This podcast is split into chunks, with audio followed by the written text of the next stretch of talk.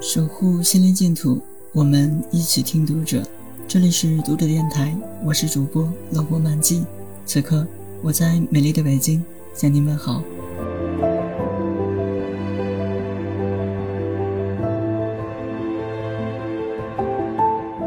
二零二二年八月，吴彦姝凭借在电影《妈妈》中的表演，获得了第十二届北京国际电影节天坛奖最佳女主角。十年八十四岁。电影《妈妈》拍摄现场，剧情需要两位女演员互相搀扶着，在离岸数十米远的海中完成表演。这两位演员中，就有时年八十三岁的吴彦姝。工作人员恐生意外，准备将她背至指定位置。吴彦姝的第一反应是轻轻摆手拒绝。眼看副导演已经走到身边，伸出手来想要搀扶她，吴彦姝。三步并作两步向海里走去。我喜欢自己的事情自己做。吴彦姝温柔且坚定地说：“她不是好胜心重，只是要强。我不愿意把自己弄得弓腰驼背的。我希望活出精气神。你们觉得一个八十多岁的人做动作很不方便，但是你看。”吴彦姝说着就从椅子上站了起来，一个俯身，手就够到了脚尖。再利落的直起腰来，转个圈什么的都可以，我很灵活。原来电影里的那些他做的平板支撑、小燕飞、一字劈叉、三步上篮的画面都是真的。他非常清楚自己做什么，所以他从来不会逞能，很有分寸感。妈妈的监制引路这样看待吴彦姝，充满生命力的背后的稳健。吴彦姝扮演的每一个角色都有着一种坚韧，她也。如所饰演的角色那样，历经岁月的沧桑，但不约而同的是，合作者甚少听他谈及过往。奶奶带给大家的都是积极的、正能量的。又见奈良里涉及的历史事件与时代背景，吴彦姝都经历过，但鹏飞从未听他讲过自己的事。他把岁月的沉淀融入表演，显得内敛而沉默。尹路与吴彦姝朝夕相处近两个月。但有关他的故事，都是自媒体报道。林路觉得他一定是个忘性很大的人，会忘记很多不好的事情，只记住好的，所以他会那么乐观。这是一种强大的能力，爱的能力。妈妈整个拍摄期间，让尹路印象深刻的是，吴彦姝几乎每一餐饭都要与助理和司机一起吃。如果哪天他要和主创人员聚聚，他必定会托付尹路，让司机吃好。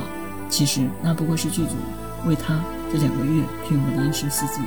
鹏飞记得，在拍摄《又见奈良》时，有一天吴彦姝提出请全剧组同事吃中华料理。日本当地的制片人怕他破费，用日文对日本同事说：“每个人不可以点超过一千日元，约合人民币六十元的食物。”吴彦姝问：“他说什么呢？”有人跟他解释，他听完就急了，忙说：“谁说的？随便点，多少钱都可以。”这话一经翻译。在座的全组人员立刻鼓起掌来。鹏飞说：“那天剧组的凝聚力一下子被带起来，连日来积郁的疲累得到释放，大家的感情也更亲密了。”《遇见奈良》里有一场在小酒馆里的戏，当时有拍摄时限，担子全压在了青年演员英泽身上。他有大段的日文台词要说，眼看时间越来越晚，他既担心吴彦姝累了困了，又怕自己耽误拍摄时间，结果越着急越出错。这时，吴彦姝对英泽说：“你不用管我，我一点都不困，我还能再吃两碗面呢。你放心，这面挺好吃的。”转头又跟语言指导老师说：“你不要给他压力，演员的情绪一定要保护好。”这是鹏飞第一次，也是唯一一次见到吴彦姝疾言厉色的样子，而他这么做全然是为了保护年轻演员。她是一位非常聪明的女性，她认同自我，懂得满足，才会施于宽容，不吝爱。银露眼里的吴彦姝，沾满着光芒。吴彦姝的名字是父亲起的，燕是才华，姝是美好的女孩。这位已经八十四岁的老人，一袭黑色的绸缎裙覆盖过膝盖，外面搭一件宝蓝色天鹅绒西装，胸口处别着翠色的四叶草胸针，晶莹剔透。她银丝微卷，下颚线分明，虽然脸上布满皱纹，但美得那么自然。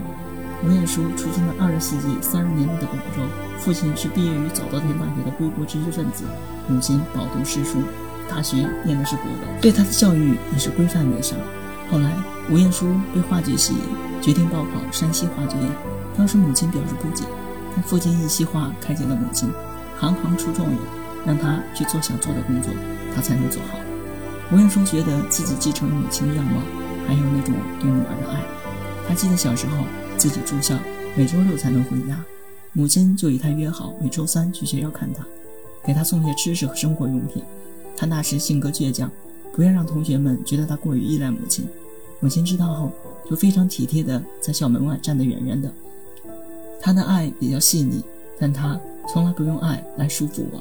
他希望我自己去学习，去经历。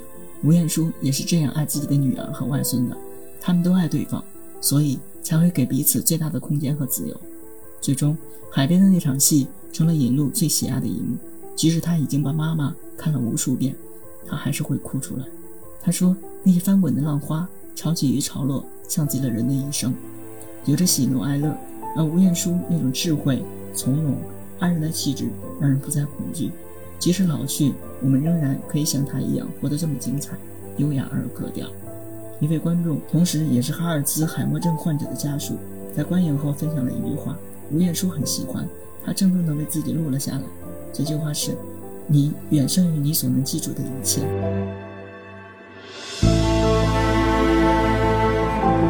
读者电台今天的节目就为大家分享到这里更多收听敬请关注。晚安好梦。